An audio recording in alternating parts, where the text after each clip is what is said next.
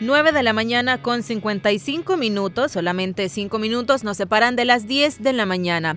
Bienvenidos nuevamente a su programa en femenino. Hoy es momento ya de la entrevista.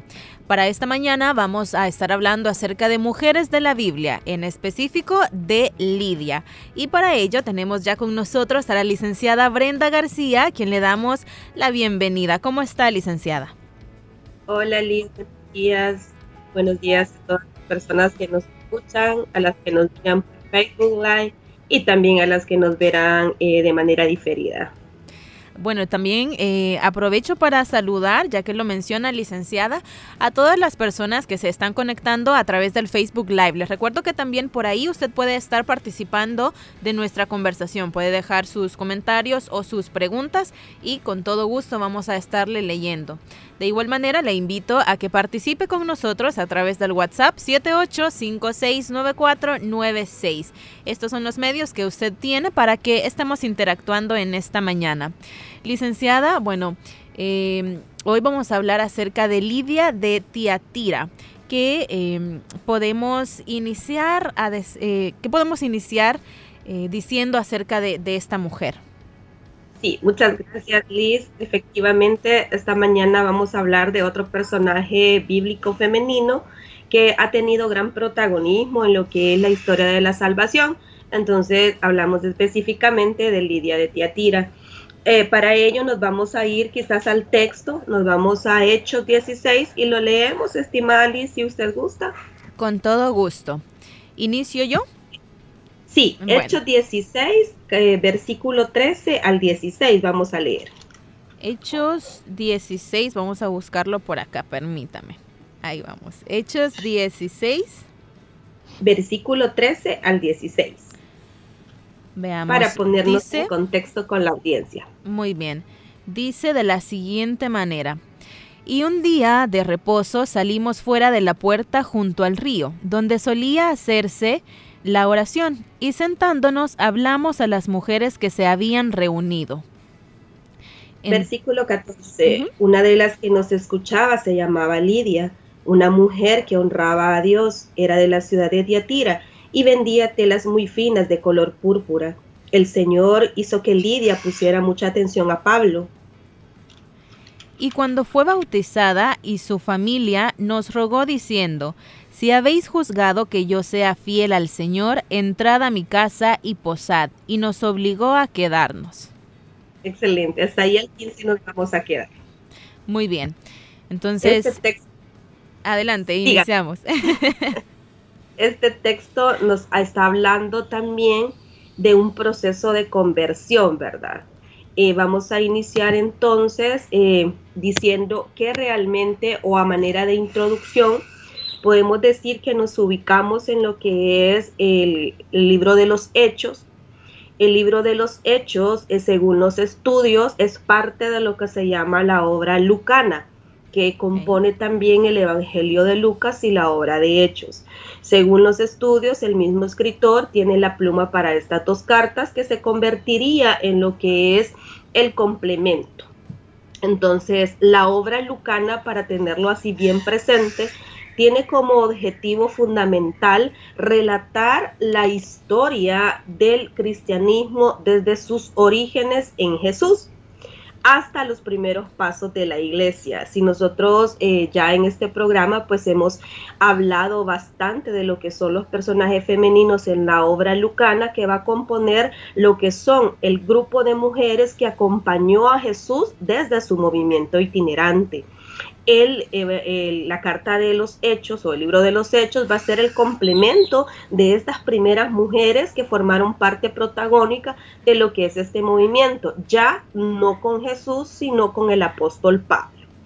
Entonces, el autor de Lucas y Hechos se da la tarea de escoger un número de importantes tradiciones sobre mujeres que nos permiten visibilizar hoy el papel protagónico de estas mujeres en las comunidades cristianas incipientes.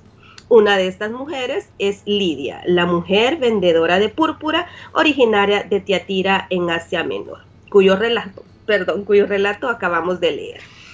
Eso a manera de introducción. Muy bien, entonces, ¿Qué se dice de Lidia en este relato que leímos?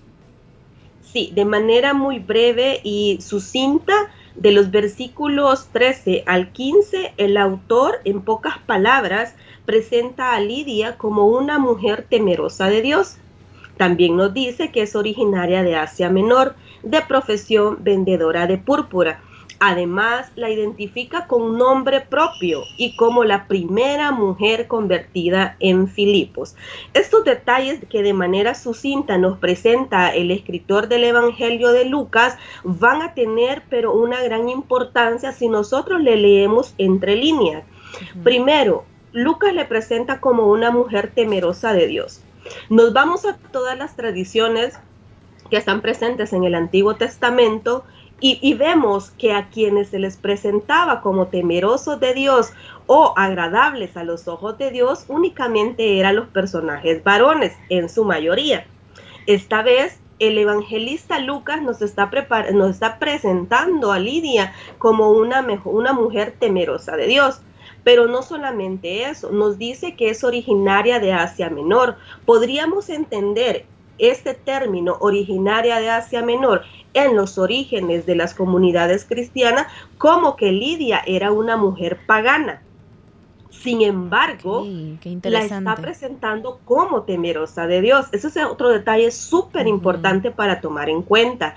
Y tercero, nos la presenta como una mujer con nombre propio y la sitúa en una ciudad greco-romana, es decir, en Filipos.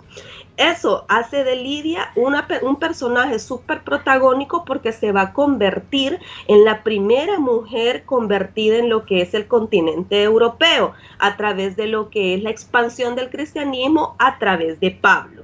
Esos detalles no hay que perderlos de vista. Muy importantes y como usted menciona, hay que ir leyendo entre líneas porque si lo leemos así, nada más una lectura superficial, no nos damos cuenta de todos estos detalles.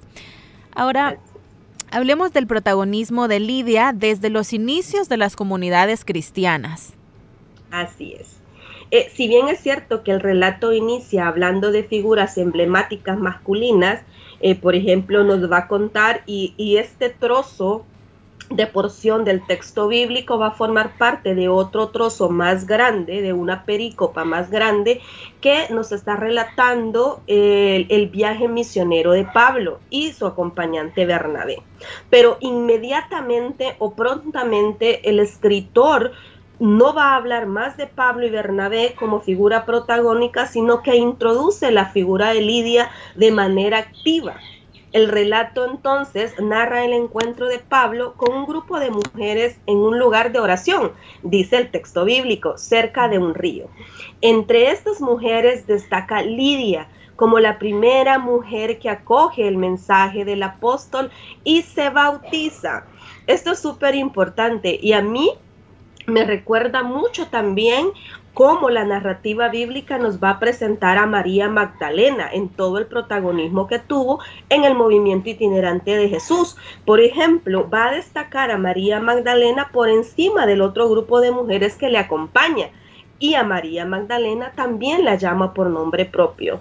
Entonces a Lidia la, presenta así de esa manera protagónico, diciendo su nombre y situándola en un lugar importante dice que el texto bíblico, que Dios hizo que su corazón estuviera abierto para escuchar a Pablo. Tanto fue que el corazón estaba tan abierto que decide bautizarse de manera inmediata. Tras esta conversión, ella invita a Pablo y a sus compañeros a alojarse en su casa. Es de destacar que en el momento en que la narrativa bíblica sitúa los hechos, hay un tiempo de transición entre lo que es el cristianismo de corte judío y la evangelización de Pablo en Asia Menor. Lo vamos a explicar en pocas palabras porque esto a veces nos va a confundir. Cuando hablamos de este proceso de transición, estamos que hablando que a la muerte de nuestro Señor Jesús va a haber no una división, sino que va a haber una alternización de lo que es el, eh, el, el querigma de Jesús, es decir, la proclamación del mensaje. Por un lado, eh, eh, Pedro se queda en las ciudades de Jerusalén evangelizando todo lo que es esta área. Pablo, sin embargo, no se va a quedar en Jerusalén y aledaños, sino que va a escoger o es enviado a través de revelación, como nos dice, a otras ciudades, a todo lo que es Asia Menor. Entonces estamos hablando de la expansión de lo que es el cristianismo en sus orígenes. Aquí Lidia va a ser entonces una figura protagónica, es decir, ella se convierte en lo que es una piedra fundamental para la expansión del cristianismo. Eh, eso, eh, por ejemplo, podemos decir lo que simboliza la nueva etapa del cristianismo. En Lidia entonces se van a reunir muchos elementos necesarios para ser considerada, considerada una seguidora de Jesús el Cristo después de la muerte de nuestro Señor. Qué privilegio tan grande el que el Señor depositó en Lidia, licenciada. Así es, definitivamente. Aquí vamos ya entonces tejiendo nuestro mantelito. A mí me encanta esa palabra, que tejamos juntas. me encanta. Eh, eh, vamos viendo cómo Dios no hace ninguna acepción de persona. Estamos hablando que el mensaje de Dios es tan pero tan fuerte y en su misericordia Él decide que el mensaje lleve por encima de cualquier frontera, ya sea geográfica o también una frontera étnica, por lo que era que considerábamos a los otros pueblos paganos. Me encanta también este término, vamos tejiendo acá, vamos construyendo también conocimiento, en este caso el mejor conocimiento que podemos tener, que es a la luz de la palabra de Dios y estos temas que yo lo menciono siempre que tengo oportunidad, yo aprendo mucho acá en este espacio, por eso me gusta mucho. Ahora quisiera que habláramos... Claro, aprendemos juntas. Quisiera que habláramos entonces ahora de Lidia, más allá de ser una vendedora de púrpura. Sí, muchísimas gracias. Entonces, cuando nosotros leemos el texto así de manera superficial, a rajatabla, entonces vemos a Lidia y decimos, ah, una vendedora de púrpura. Ok, ¿qué, pero ¿qué significa que Lidia sea una mujer vendedora de púrpura? Eh, hay que tener bien claro que el texto bíblico no va a poner palabras por azar, sino que cada palabra lleva inserto una parte del mensaje de salvación. Presentarnos a Lidia desde lo que es la vendedora de púrpura ya nos dice de varios detalles en relación a su protagonismo. Pero empecemos entonces cuando el texto habla de que Pablo y Bernabé salieron a juntarse con unas mujeres alrededor o cerca del río el término griego que se utiliza en, ese, en, ese, en esa porción del texto es pros, proseuche. Me perdón por la pronunciación de mi griego bíblico. Pero esa, esa palabra griega eh, proseuche, que significa eh, sinagoga o es traducido como sinagoga, ya que el texto dice que salieron a un lugar de reunión, eh, designa una localidad que según el texto, el relato desarrollado el día que llega Pablo es un sábado. Recordemos que para las, eh, para las tradiciones judías el sábado era considerado como sagrado. Eh, por eso es que viene toda la, esta tradición del sabbat. Entonces, en este día de reposo nadie podía hacer nada porque era el culto, ¿verdad? Pero ya en las comunidades greco-romanas, las sinagogas consideradas lícitas para reuniones religiosas sin causar daño a las leyes de los romanos debían de ser construidas fuera de las ciudades, ya sea en lugares remotos, a ríos o aledaños a puentes, para dar lugar también al lugar de purificación que era el bautismo. En este sentido, el texto es muy categórico cuando dice que salieron a juntarse con estas mujeres a la orilla de un río. El texto no nos dice la ubicación exacta de este lugar, sin embargo, se supone que ahí habría una sinagoga, de acuerdo con la tradición y experiencia judía. Después de muchos análisis y muchos estudios y también este, sospechando del texto, ¿verdad? Desde una mirada de mujer, cuando el texto nos dice que llegaron a este lugar de reunión, se, puede, se podría hasta pensar que ese lugar era la casa de Lidia, que estaba situada justo a la orilla del río. ¿Por qué? Para su trabajo de vendedora de púrpura, ella necesitaba tener un lugar o un acceso a un río o a cantidades de agua. Es posible pensar que su casa estaba cerca. Y como Lidia también este, contaba con un estatus económico no, no despreciable, podría pensarse que su casa era grande. Entonces ahí podría ser la sinagoga. Esto según muchos estudios que se han hecho, ¿verdad? Es interesante también que este, cuando Pablo habla de esta reunión, dice que ella estaba reunida con otras mujeres.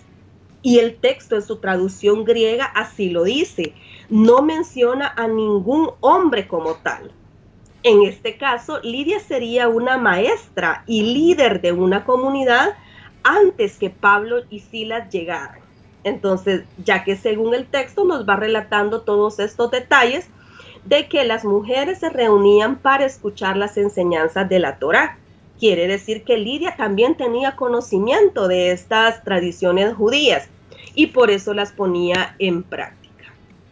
O sea, eh, Lidia, Lidia era, tenía como una comunidad de mujeres con quienes enseñaban, con quienes aprendía. Qué interesante está este relato es súper interesante porque casi siempre tenemos la idea de que todas estas reuniones giran alrededor de una figura masculina, pero el texto es legítimo y claro cuando dice de que ella estaba reunida con otras mujeres. No contradice la tradición judía en el sentido porque a veces se piensa de que según la tradición judía solamente era el varón el que podía enseñar. Sin embargo, si nosotros investigamos un poquito y nos vamos adentrando en todo este contexto, la tradición talmúdica, conforme a, la tradición judía, permitía que una sinagoga fuera considerada sinagoga con 10 personas, con 10 hombres, pero si no existían hombres, podían ser, así se dice la palabra, según los estudiosos, reemplazados, a mí no me gusta, pero podrían ser reemplazados por mujeres o por niños lo cual hace muy plausible pensar que Lidia sí era una líder de estas comunidades cristianas incipientes antes que Pablo llegara. Ok.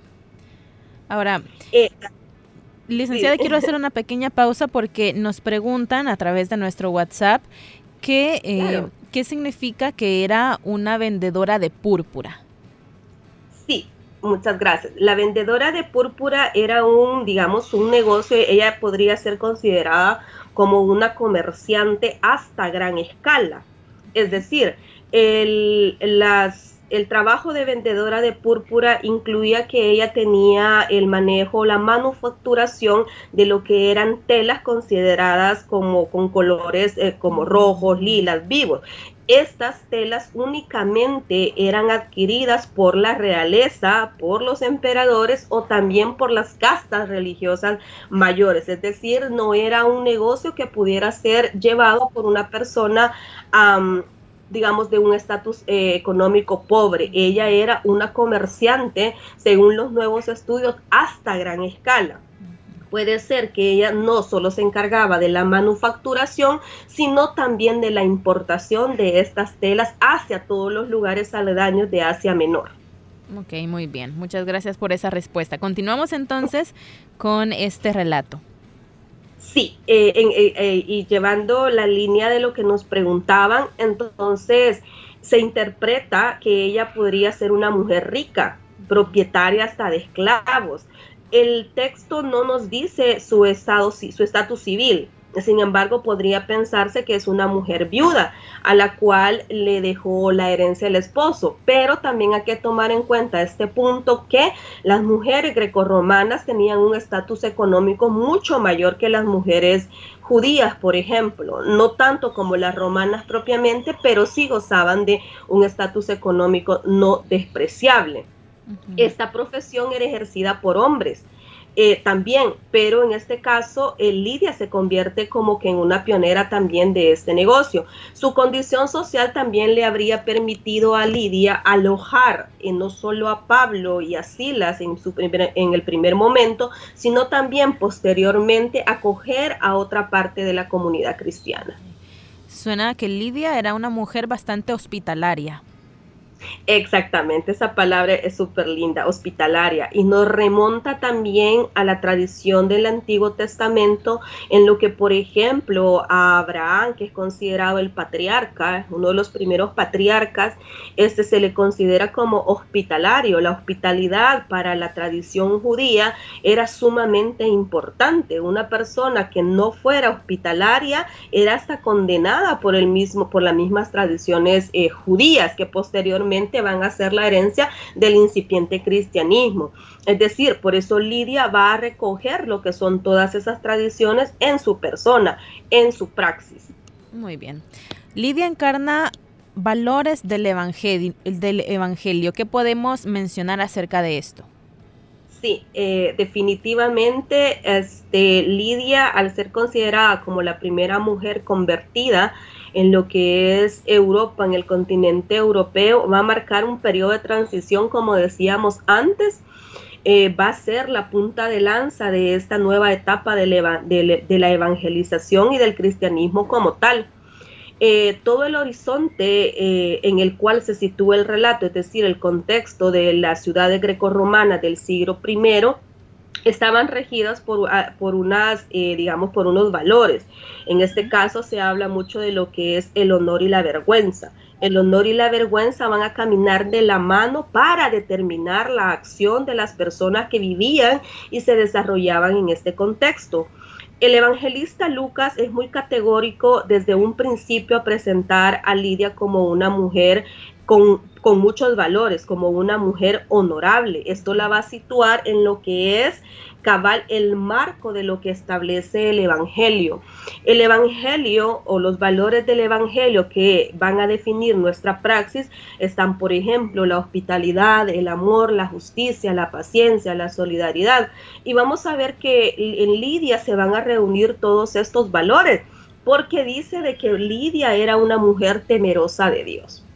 Entonces Lidia, después de esa conversión, y luego quizás vamos a tener un poquito de tiempo para hablar de conversión, porque no solamente eh, se debe de pensar en la conversión como, un, como el ritual o como el paso del bautismo, sino que también la conversión viene de un término griego que se llama metanoia, y tiene que ser un cambio completamente de mente, pero un cambio integral, mente y acción, que vayan completamente de la mano.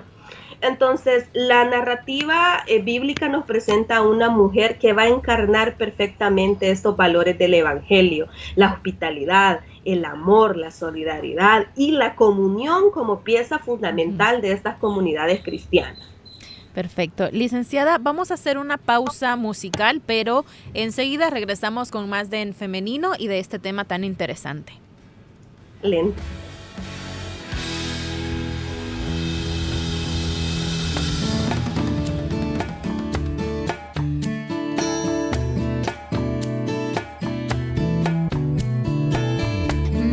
Tarde,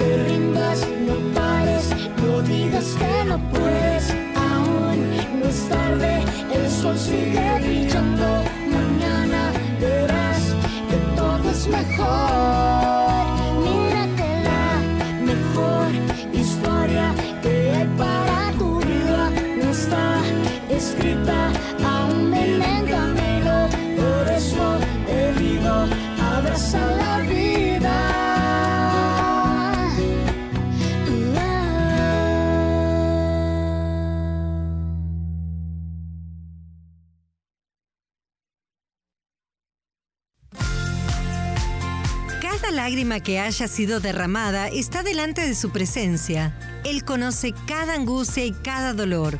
Su palabra nos da la promesa de que seremos consolados y rodeados cada día más y más por su perfecto amor.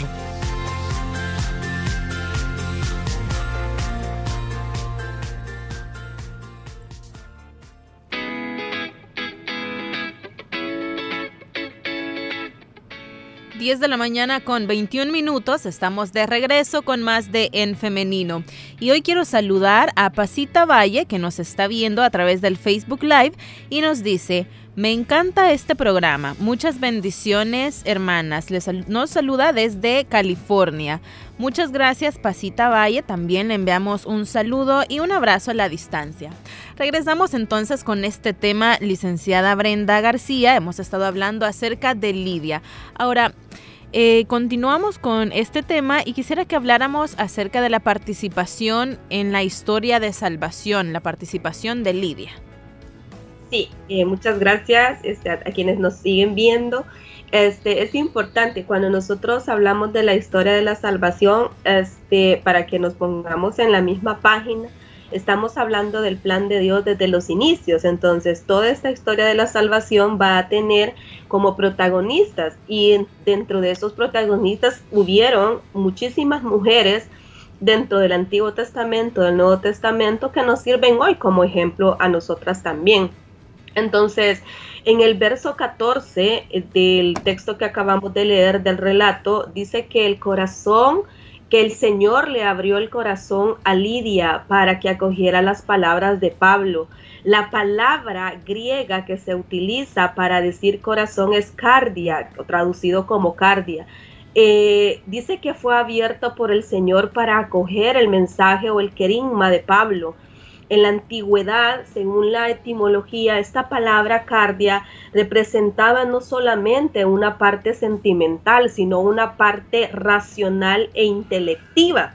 Es decir, por medio del corazón eran hechas las reflexiones y eran tomadas las decisiones. Guardar algo en el corazón. Cuando una persona guardaba algo en el corazón, significaba que esa persona ya había tenido todo un proceso intelectivo en el cual analizaba la situación, razonaba la situación y luego acogía este mensaje. Entonces se reflexiona la actitud de Lidia también este, desde ese pensamiento liberador. Venimos en un contexto en el que también las mujeres sufrían mucha opresión. Las mujeres eran consideradas eh, eh, seres de segunda clase. Sin embargo, ya vimos detalles que nos pueden decir que Lidia no solamente era una mujer, que tenía un liderazgo y una autoridad, sino también que ella era independiente en sus acciones y en sus en la toma de sus decisiones. Podemos decir que Lidia entonces tenía ese mensaje, acogió ese mensaje liberador que Pablo le había predicado claramente porque había sido enviado por Dios. Entonces, Lidia nos dice que el texto que era conocedora de las tradiciones y del pensamiento judío y según la narrativa pudo interpretar de manera clara el mensaje de Pablo. Lidia entendió a cabalidad el mensaje de salvación que proviene de Dios a través de Jesús a través de la muerte de la, y de la praxis de Jesús y que posteriormente Pablo se había encargado de transmitir. Lidia entonces abrió su cardia, su corazón, es decir, su mente, sus acciones y sus sentimientos en una sola línea y aceptó el mensaje, pero no solo de, de una actitud sentimentalista, sino que lo puso en práctica.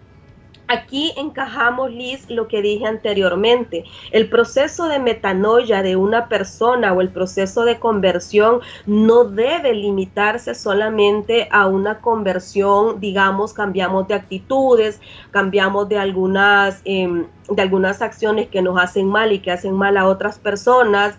Como muchas personas quizás hemos llegado a, la cuestión del Evangelio, al Evangelio mismo, a través de ciertas... Eh, experiencias que nos han pasado a lo largo de la vida, pero no solamente es ese cambio de dejar de hacer las cosas, sino poner en práctica lo que es ese cambio, esa metanoia. Lo podríamos traducir en este momento quizás como un término bastante eh, tocado en la actualidad, Liz, que es la resiliencia, es decir, la capacidad de afrontar las dificultades, pero a tomar estas, estas experiencias y transformarlas en cosas buenas. El Evangelio es eso, el Evangelio nos permite tener una conversión íntegra, holística, para que nosotros nos volvamos también agentes transformadores de lo que es nuestros contextos.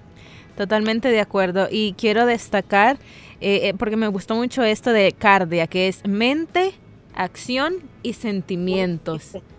Muy bien, para tenerlo ahí en mente y practicarlo también como nos menciona la licenciada Brenda. Bueno, entonces, ¿qué podemos decir que nos deja el relato de Lidia? ¿Qué podemos aprender de este relato de Lidia? Sí, este, creo que es importante cuando nosotros, cada vez que tenemos estas conversaciones, Liz, a mí me encanta porque nosotros eh, seguimos manteniendo vigente lo que es el texto bíblico, más allá de pensar que es un texto que está desfasado desde hace miles de años.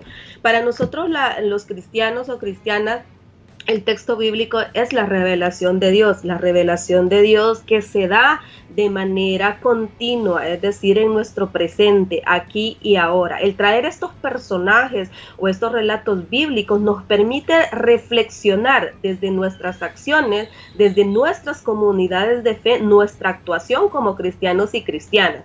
Que podemos decir tres cosas clave de lo que nos deja el relato. Lidia tuvo una clara función paradigmática para la comunidad.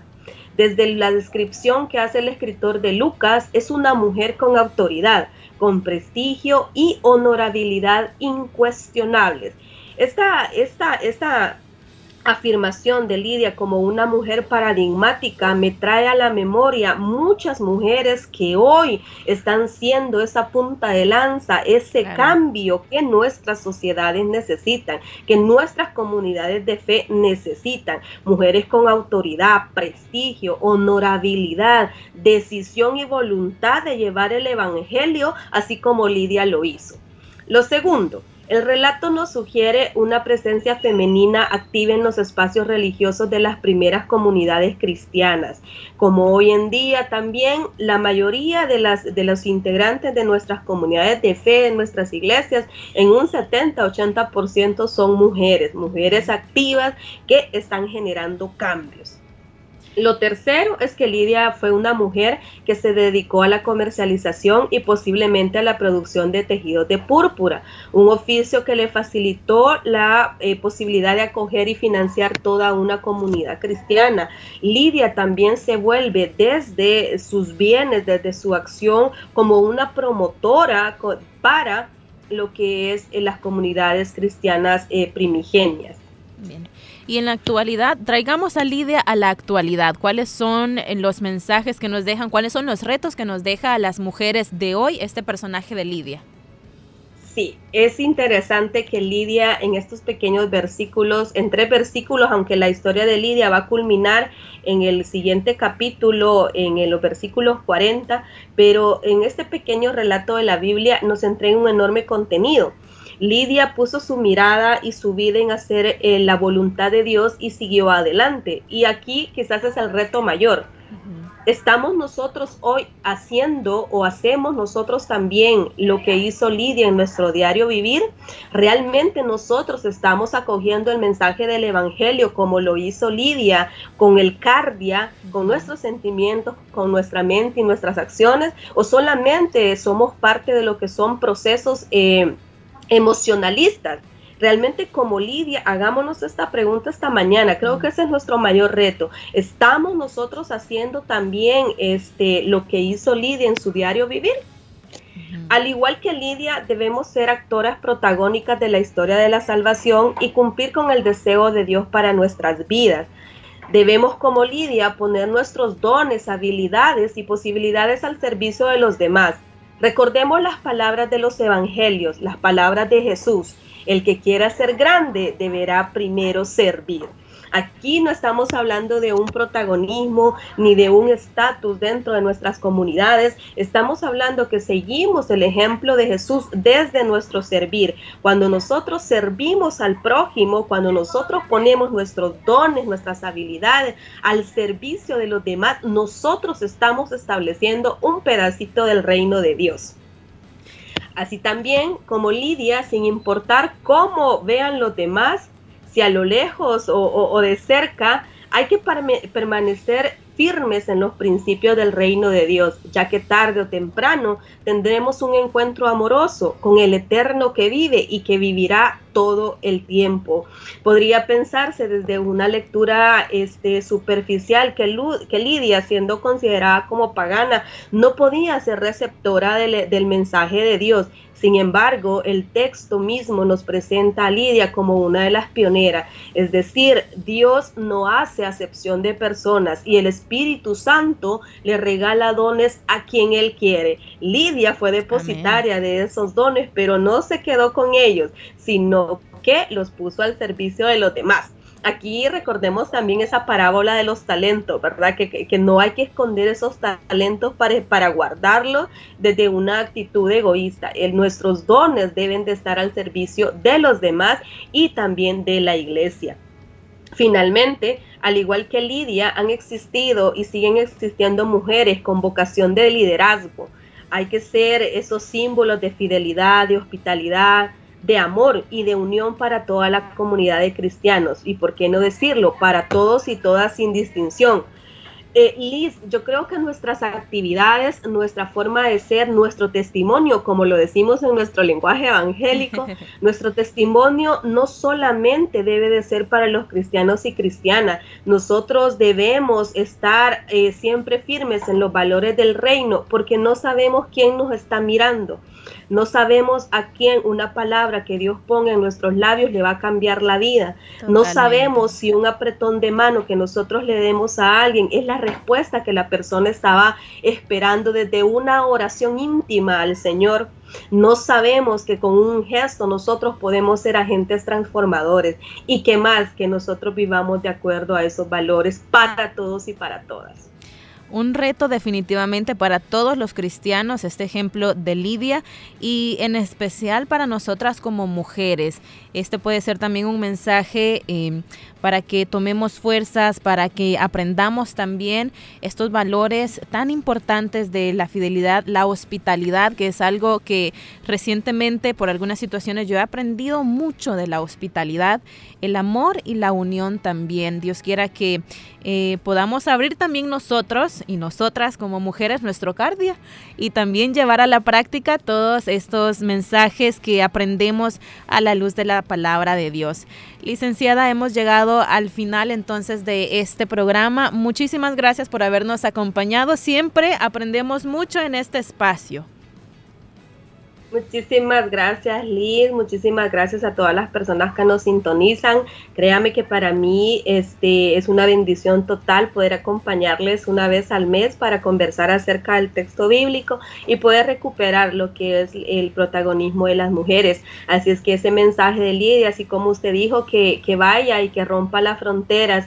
Somos mujeres hechas a imagen y semejanza de Dios, mujeres con habilidades, con dones que parten de Dios y tienen una acción específica. Hagamos posible el reino de Dios donde quiera que nosotros estemos. Un abrazo y nos vemos para la próxima.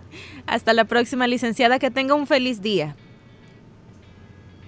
Y bueno, también queremos agradecer a nuestra fiel audiencia que participa con nosotros siempre en nuestros programas y estamos, eh, bueno, aprendiendo juntos, como decía también la licenciada Brenda García. Estamos acá construyendo todos conocimiento, aprendiendo juntos y eso es muy valioso. Por eso agradecemos siempre sus intervenciones porque enriquecen nuestras conversaciones.